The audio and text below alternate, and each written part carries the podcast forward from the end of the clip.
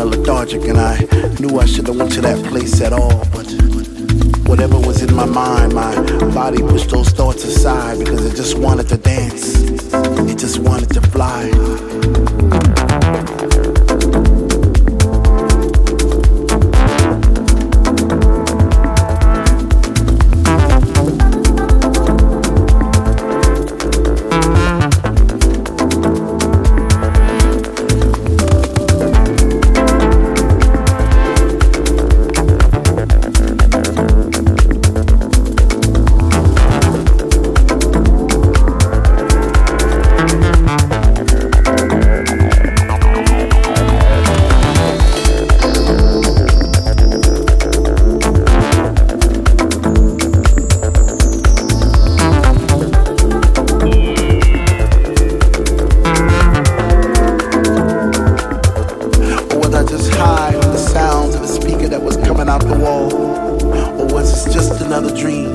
Am I even here at all?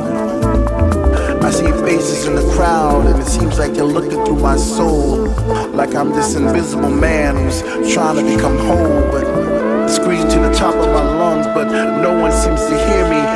Maybe the music was just too loud, or maybe they just fear me.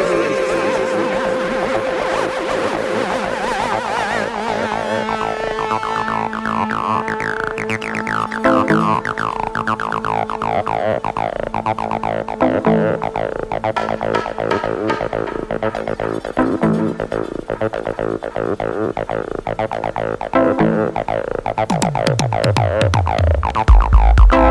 you.